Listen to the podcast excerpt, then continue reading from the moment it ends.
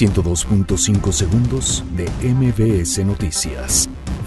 Emilio Lozoya obtiene suspensión que impide a la Fiscalía General de la República transferir inmueble asegurado.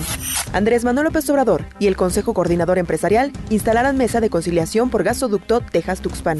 Mario Villanueva solicita intervención de López Obrador para obtener su libertad. México pone en marcha el programa de repatriación de centroamericanos.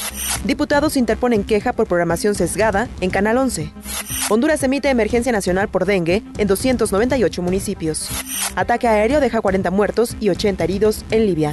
México vence 1 por 0 a Haití y clasifica a la final de Copa Oro. Brasil avanza a la final de la Copa América tras vencer 2 por 0 a Argentina. 102.5 segundos de MBS Noticias.